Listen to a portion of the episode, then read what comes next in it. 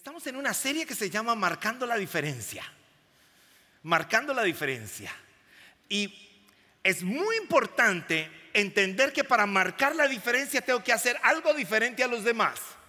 Si no, termino haciendo lo mismo. Que si este año quiero que marque la diferencia, este año tiene que hacer algo diferente a los demás. Tengo que hacer algo que no es común. Tengo que salirme de lo común e ir a lo excepcional para marcar la diferencia para bien. Y estamos mirando algunos elementos claves que nos ayuden a nosotros a poder entender que para marcar la diferencia hay cosas que tengo que hacer y que la palabra del Señor la regala para cada uno de nosotros. Entonces, ¿cuál es el propósito de esta serie que termina hoy? Tener un fundamento claro una buena actitud y una buena acción en este 2023. Y qué bueno que usted está aquí el día de hoy. Hablamos de que el fundamento principal, escuche esto, fundamento principal para tener un año maravilloso es tener fe. Si yo tengo fe, tengo relación con el Señor.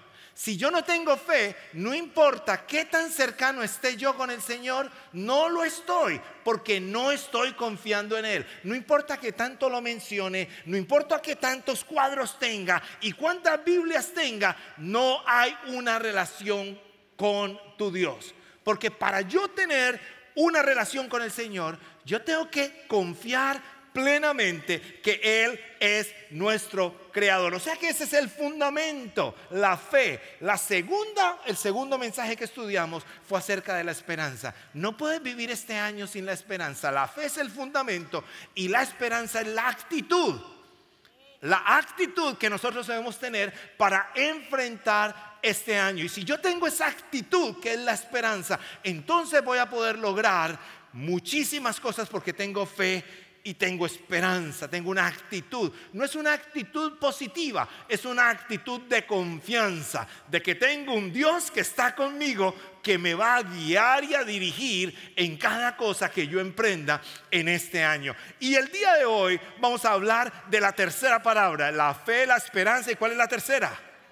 El amor. El apóstol Pablo en Primera de Corintios capítulo 13 menciona esas tres virtudes: fe, esperanza y amor. Y después dice, y la más importante es el amor. Tenemos que tener un punto de partida en nuestro mensaje hoy. Y el punto de partida es que el Señor quiere que amemos a los demás. El punto de partida es que si tú amas a Dios, el Señor quiere que nuestro corazón sea amoroso a las personas que están a nuestro alrededor. No importa que no piensen como nosotros, no importa que sean diferentes, no importa que sean pesaditas, el Señor quiere que las amemos. Ya estuvo un poquito más complicado hoy el mensaje. Entonces, vamos a ir a la escritura, porque la única manera de nosotros poder vivir un año lleno de amor es poder entender cómo amó Jesús.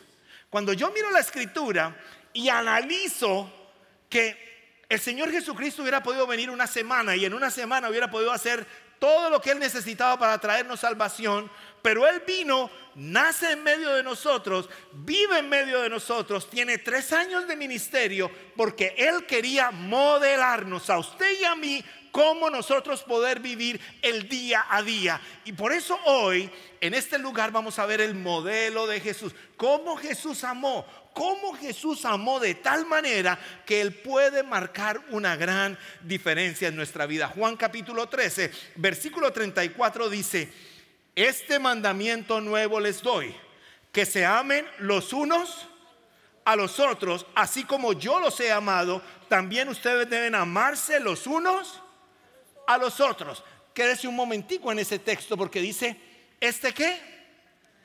No les escucho. ¿Qué dice el Señor Jesús? ¿Este qué? Mandamiento. Escuche que no dice, les sugiero. Él hubiera podido decir, les sugiero una nueva ley. Pero dice, este mandamiento nuevo les doy. No les estoy diciendo, les recomiendo. Les estoy diciendo, les mando. ¿Y qué es lo que nos manda? Dice, que se amen los unos a los otros, así como yo los he amado. Entonces nos manda una acción hacia afuera, mirar hacia los que están alrededor y después Él se utiliza como ejemplo. Y ahí nos complicó completamente todo. Ahora, ¿por qué nos complica completamente todo? Porque la manera en que el Señor nos amó fue total. Y lo que Él espera que nosotros amemos a los que están alrededor es completamente total. Y después dice un poco más, también ustedes deben amarse los unos a los otros. Y después el versículo siguiente dice algo esencial, porque esa será la manera en que la gente nos puede ver. Y dice, de este modo todos sabrán que son mis discípulos si se aman los unos a los otros. Entonces, lo que nos está diciendo aquí es, esa será la única manera para que la gente pueda darse cuenta que usted es discípulo mío. Y ahí también se complica la cosa. ¿Por qué? Porque usted y yo muchos tenemos a veces situaciones complicadas con personas alrededor. ¿Quién tiene eh, situación complicada con alguna persona alrededor? Levante la mano con confianza. ¿Quién ha sentido esos ataques directos que ni disimulan ni nada? ¿Quién se sienta atacado constantemente? No, alcanzan las manos, levantan los pies. ¿Ah? Hay ataques por toda parte. Hay ataques. Y es interesante que a veces los ataques más duros son los ataques de las personas que más amamos. O atacamos más duro a la persona que más amamos. ¿Por qué? Porque usted va por la calle y de pronto se tropieza con alguien y usted, ah, so sorry, so sorry, so sorry, pero usted está en la casa, ah, quítase, mira por dónde pasa. ¿O no? Pero, pero al de afuera, oh, so sorry, so sorry. Pero el de la casa, muévase, esté alerto, abra los ojos. ¡Bobo! Entonces, ¿qué nos pasa? Mantenemos a veces con las personas que más queremos una actitud hasta inadecuada, una acción inadecuada. ¿Por qué? Porque posiblemente creemos que es demasiada confianza, pero cuando usted empieza a mirarlo es el círculo más precioso que el Señor le ha regalado. Y el Señor le dice, a ese que se le atravesó, a ese que está dormido, a ese que le llega tarde, a ese con que tiene problemas, el Señor dice, ámelo, ámela, ame a sus personas que están alrededor suyo. Ahora, ¿cómo debemos amar? Debemos amar como Jesús. Y entonces lo que usted y yo tenemos que hacer en los próximos minutos es entender rápidamente cómo amó Jesús. Y aquí está el número uno, nos acepta y nos adopta. Jesús nos aceptó y nos adoptó. Cuando tuve el privilegio de empezar a salir y a conocer un poco más a Nora, Nora empezó a mirar mis cualidades y yo estoy seguro que luchaba para encontrarme algunos defectos que habían por ahí. Pero cuando me caso con ella y ella le dice sí al Señor, me aceptó con cualidades, con los defectos, con las cosas bonitas y con las cosas feas. Y dijo, voy a estar con Él. Y eso es muy importante entenderlo, porque fue un sí sabiendo esas cosas. ¿Qué nos pasa a nosotros en el matrimonio? Y siempre menciono esta frase porque me encanta. En mi caminar como pareja o en mi relación cercana, mi relación entre más cercana me lleva a conocer más los errores de la siguiente persona. Nos damos cuenta que cada uno de nosotros somos qué? Imperfectos y tenemos errores. Y quiere decir que esa persona con la cual usted se enamoró, o ese hijo que usted empezó a ver como el mejor hijo de todos perfecto, tiene errores, no es perfecto. Y cuando viene la escritura, el Señor le dice, le di un hijo hermoso, herencia mía, imperfecto, y después dice la escritura que usted lo tiene que amar. Le dio un esposo así, así como está, así como está, y usted lo tiene que amar. Le dio una esposa y usted la tiene que amar. Le di amigos y usted los tiene que amar. Le di una iglesia y usted se tienen que amar los unos con los otros. Y si se aman, los demás sabrán que son mis hijos. Y qué bueno que nosotros podamos tener esa clase de amor, vivir con esa clase de amor que impacta. Entonces el Señor nos acepta y nos adopta. Escuche lo que dice Juan capítulo 1, 12. Más a cuanto le recibieron. Todo lo que le recibieron está diciendo. A los que creen en su nombre les dio el derecho de ser hijos de Dios. Entonces, a pesar de todos nuestros errores, si nosotros lo aceptamos, sino a Él como nuestro Salvador, Él nos incluye. Y mire lo bueno, no nos deja como estamos. Él nos saca de como estamos y nos pone a caminar en la manera que Él quiere que nosotros caminemos. Por eso si alguien le dice, no, yo acepté al Señor y no pasa nada, está peor cada domingo, usted le puede cantar la canción, mentira, para, para, pa, para, pa, mentira. ¿Eso no era una canción? No era un corito, ¿no? Pero usted se la puede cantar. ¿Por qué? Porque cuando yo recibo al Señor, el Espíritu Santo que viene en mí viene con un corazón lleno de gracia para restaurarme, sacarme de donde estoy, romper las cadenas que tiene que romper, sacarme de lo bajo para ponerme en lo alto. Eso hace Dios con usted. Y eso hace Dios con sus relaciones. Y eso puede hacer Dios con su vida, con cada uno de nosotros, con nuestra iglesia. Pero yo necesito, escuche esto, yo necesito, mis queridos hermanos, amar a Dios. Y cuando amo a Dios, ese amor que le tengo a Dios me da la capacidad de amar a sus hijos. Cuando alguien ama a sus hijos, a usted le cae bien. ¿O no? Usted le cae bien. Cuando mi hijo estaba pequeño, había una hermana tan especial, ya se fue para, hermana Margarita, para El Salvador, pero nunca se va a olvidar que eh, eh, eh, siempre tenía un juguetico para uno de mis hijos cuando venían aquí a la, a, la, escuela, a la escuela dominical. Y yo sabía que los amaban tanto y yo creo que toda mi vida voy a recordar a la hermana Margarita.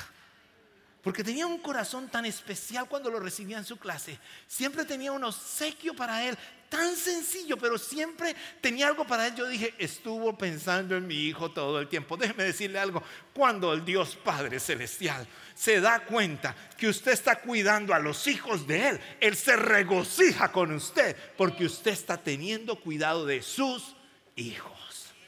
Ahora, ¿qué más ¿De qué más? ¿De qué otra forma perdonó el Señor? Ah, o nos amó el Señor. Él nos perdona y nos reconcilia.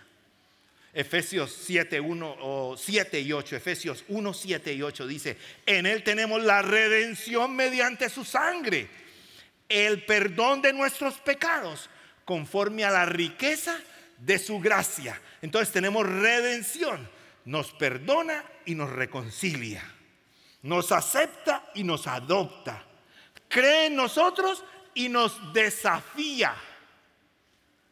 O sea que no solamente dice, yo lo voy a dejar ahí, no, Él cree en nosotros. Y cuando dice cree en nosotros es que Él cree que algo especial va a pasar cuando nosotros caminamos con Él. Entonces, en los próximos minutos vamos a vivir, vamos a hablar de cómo poder vivir un año lleno de amor. Porque no es fácil. No es fácil vivir un año lleno de amor. Entré a Google y empecé a preguntar, ¿de qué es lo que más se ha hablado en Google en la última semana? Búsqueda.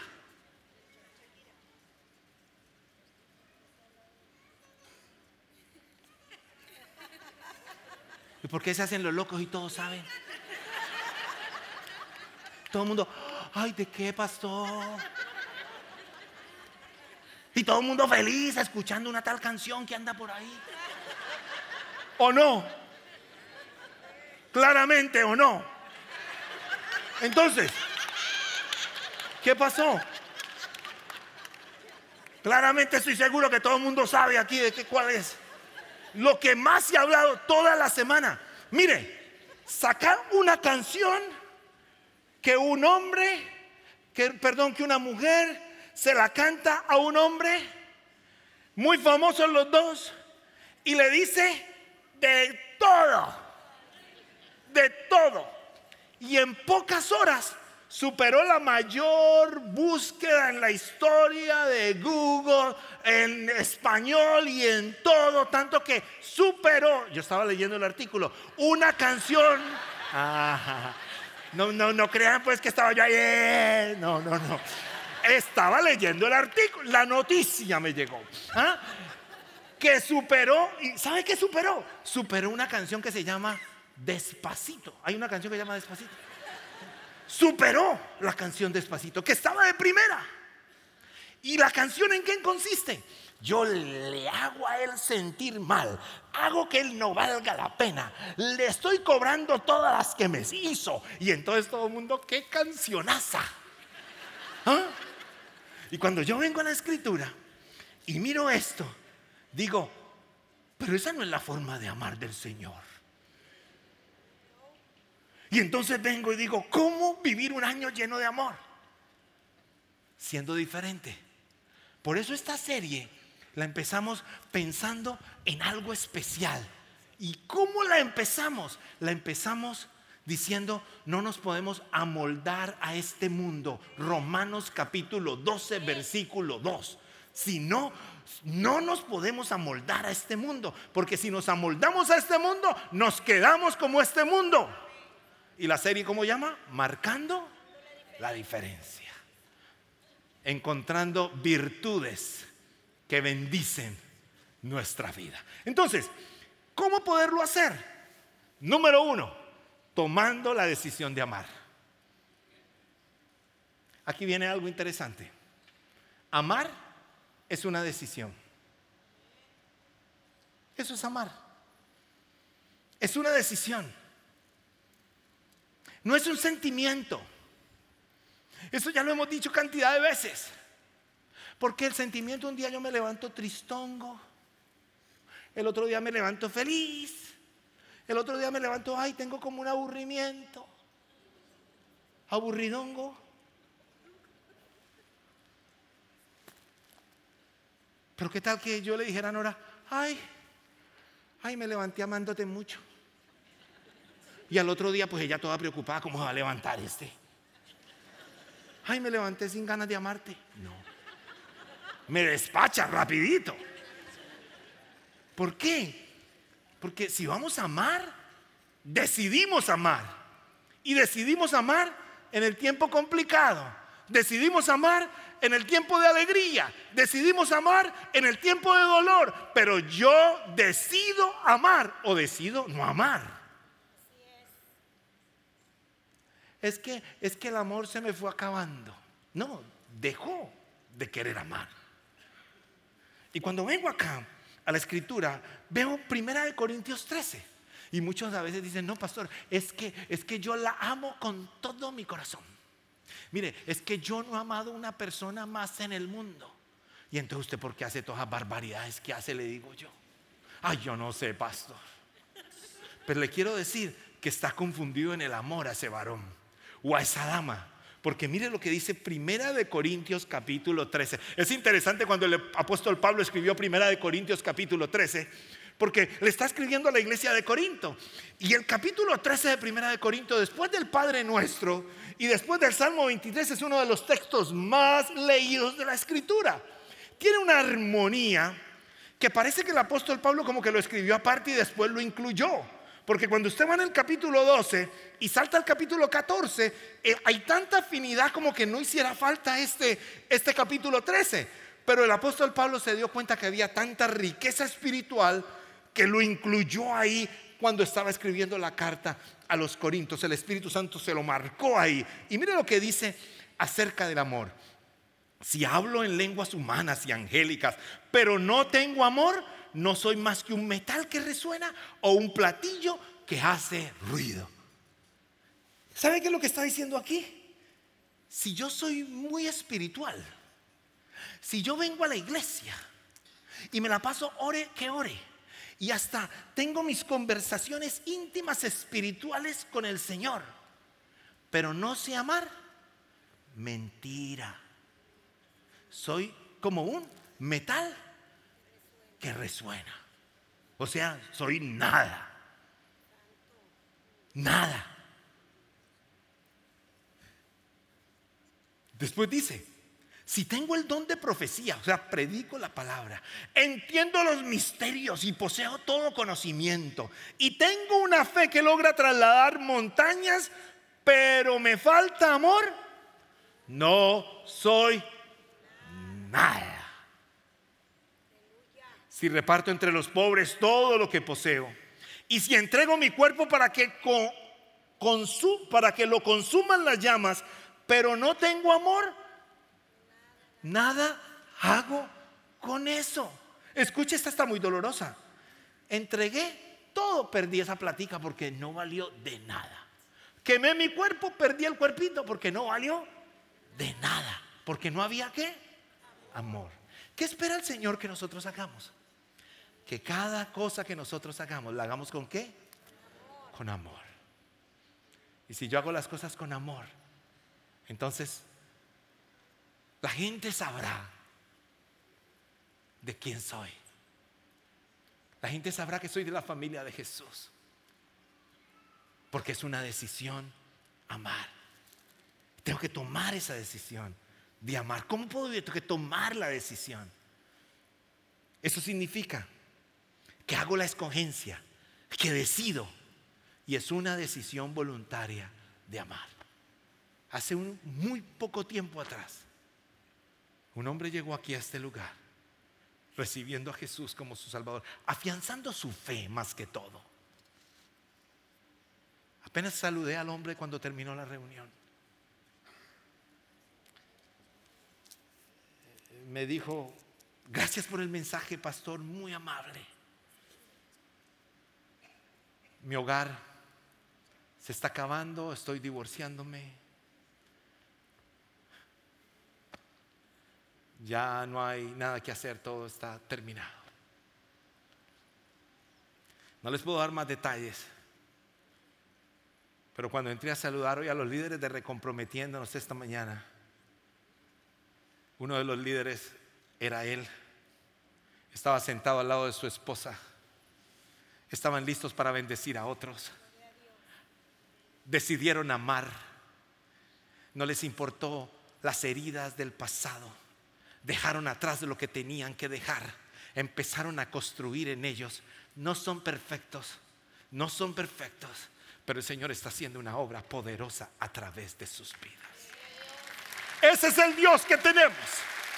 Por eso decide que no estás solo y no estás sola cuando decides amar plenamente. Pero hay un segundo elemento. ¿Cómo puedo vivir en amor? Aceptando que todos somos diferentes. Tengo que entrar en la aceptación.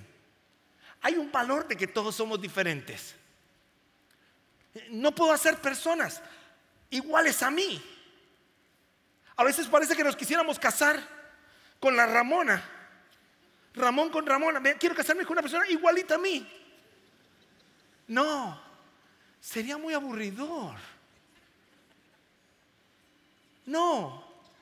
Me encanta cuando las parejas llegan y, pastores, que ha sido un tiempo especial. Y digo, ¿y si han podido conocer, pastor? Somos almas gemelas. Eso es increíble.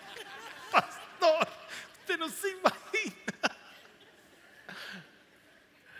Y yo nomás le digo, y seguro, y, no, pastor, esto es algo extraordinario. Y entonces, ¿qué pasa? A veces estamos viviendo de momentos. A veces digo, es que tengo mi mejor amiga. Es que tengo mi mejor iglesia. Todos son tan buenos en esta iglesia. Es una maravilla de iglesia. No, somos diferentes. Y va a llevar momentos en que van a haber discusiones en nuestras relaciones. Nuestros hijos, que el Señor nos usó para traerlos, son diferentes. Y yo tengo que entender y tengo que aceptar que todos somos diferentes. Entonces el apóstol Pablo dice, ¿cómo nosotros debemos enfrentar esto? El amor es paciente, dice el versículo 4. Paciente. ¿Están los pacientes aquí? Hay pacientes aquí. ¿Cómo se está acabando la paciencia últimamente? Pero el Señor dice, cuando amas, eres paciente. Cuando somos pacientes, Esperamos que el Señor obre. Damos oportunidades. Esperamos que el crecimiento esté. Somos pacientes. Es bondadoso. Es bueno. El amor no es envidioso ni jactancioso. No, no humilla a los demás. No está por encima de los otros. No se comporta con rudeza tiene palabras delicadas, tiene palabras animadoras, tiene palabras especiales. Dice un poco más, no es egoísta, no se enoja fácilmente, no guarda rencor, no se deleita con la maldad, sino que se regocija en la verdad. ¿Quién ha dicho, ay, qué bueno que le pasó? Se lo merecía. A ver, ¿quién ha dicho? Ah, ya, ya, ¿es cierto? Y que le pase, y muy bueno que le pase para que se dé cuenta. Y yo le di, como no le dije, que le pase. Entonces me da como que, me da como una pasecita que, ay, qué bueno que le pasó. Y yo le dije, qué alegría, un fresquito. Bueno, ese fresquito no es del Espíritu Santo. Porque la palabra lo dice de esta manera. No se deleita de la maldad, sino que se regocija de la verdad. Y después viene y a esas personas diferentes dice, todo lo disculpa, todo lo cree, todo lo espera y todo lo soporta. Todo lo disculpa, todo lo cree, todo lo espera y todo lo soporta. Ese es el amor que el Señor nos enseña. ¿Cómo estás amando? ¿Realmente estás amando? Posiblemente estás cansado en este lugar, estás cansada. Posiblemente tu vida ha sido difícil. Posiblemente esa ilusión que tenías cuando empezaste una familia, esa ilusión que tenías cuando empezaste una relación de amistad. Posiblemente esa ilusión que tenías cuando llegaste a una congregación y de pronto alguien te defraudó, te ha permitido alejarte y, y, no dar todas esas cosas hermosas que el Señor ha puesto en tu corazón. ¿Sabes qué quiere hacer el enemigo? El enemigo quiere apagar en ti esas cosas hermosas que ha puesto el Señor. Porque sabe que si las das y amas como Él, impactarás la vida de tantas personas y muchos conocerán que vives en Cristo. No solamente tomando una decisión y aceptando que somos diferentes, sino perdonando y soltando lo que no es de bendición. Y en este lugar muchos de nosotros posiblemente estamos con algo que nos ha dolido. Y qué bueno que viniste hoy. Porque el 2023 no podrá ser el año que Dios tiene para ti si tienes ocupado tu corazón en cosas del pasado. Si tu corazón está herido si tu corazón está marcado y no haces nada, sino que estás poniendo tu pensamiento, tus horas, tus minutos y la linda vida que te ha regalado el Señor pensando en eso.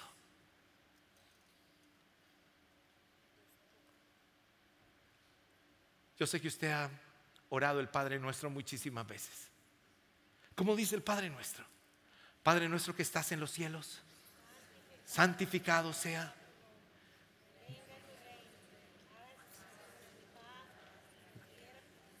No nos dejes. Ay, no se lo sabe. Oh, quédese me perdona otra vez. Perdona, empieza de perdona. Uno, dos, tres.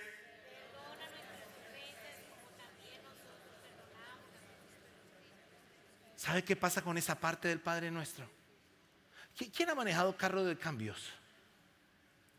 en, en, nuestros países manejado carro de cambios, ¿se acuerda? Ni están los dos pies, no, uno, que le saque el clutch y métale la primera. Cuando, cuando llegamos a esa partecita ya en quinta. Entonces pasamos por ahí, pero nuestras ofensas así como nosotros perdonamos a los que nos ofenden. Lo que estás diciendo, le estás pidiendo perdón al Señor así como tú perdonas. Y si tú no estás perdonando, pues le estás diciendo al Señor, no me perdones. Entonces se perdió esa oracioncita. Porque está diciendo, perdona mis ofensas, así como nosotros perdonamos a los que nos ofenden. Y si no estoy perdonando, pues el Señor no me va a perdonar.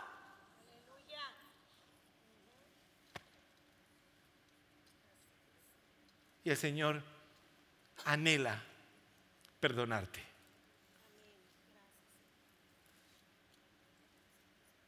Y a pesar de que Él vino a salvarnos, esta humanidad lo crucificó.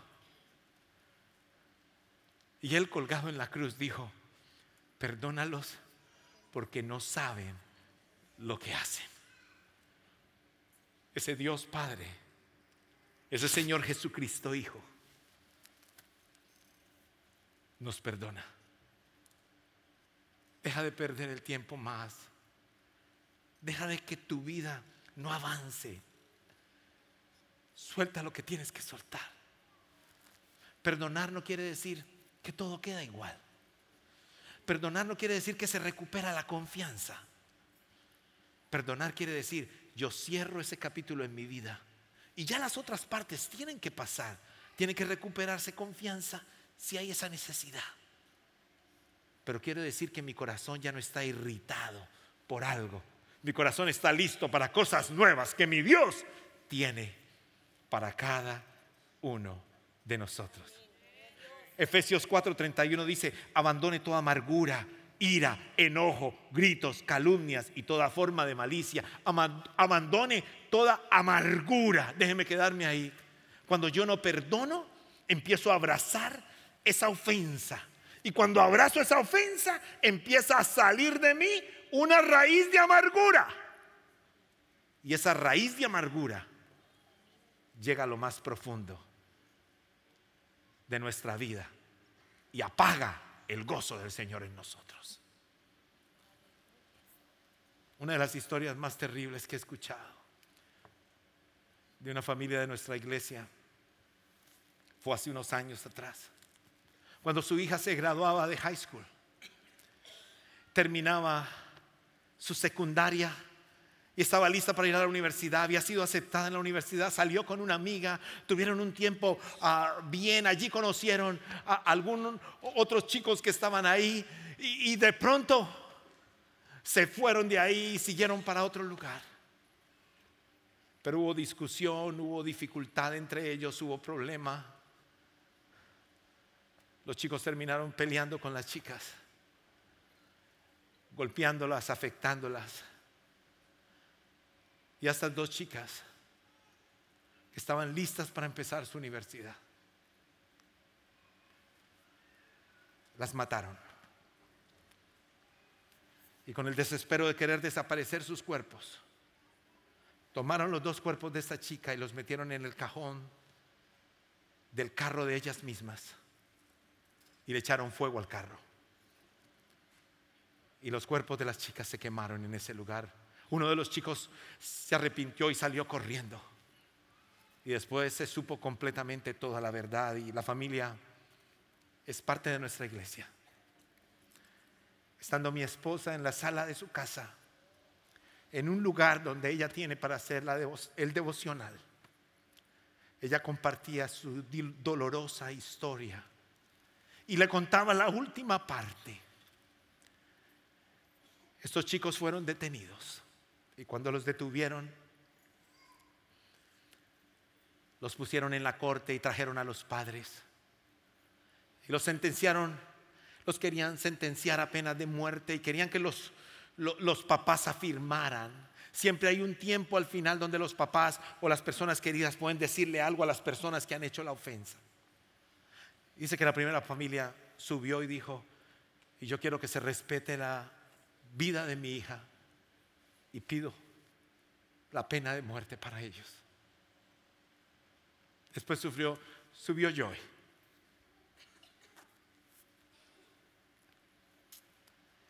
Y dijo la siguiente frase, una de las frases que más nos pueden enseñar a nosotros.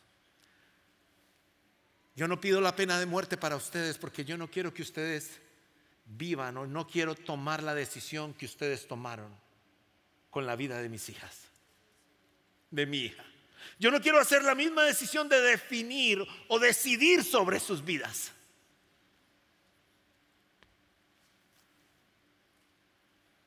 Por eso yo no pido la pena de muerte para ustedes.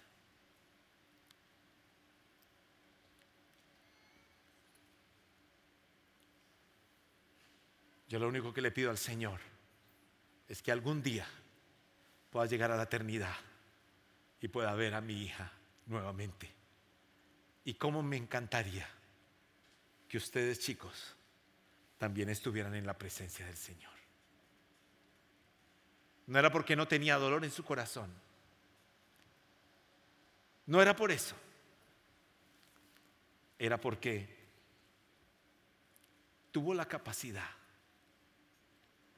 la gran capacidad de decidir perdonar para poder seguir viviendo.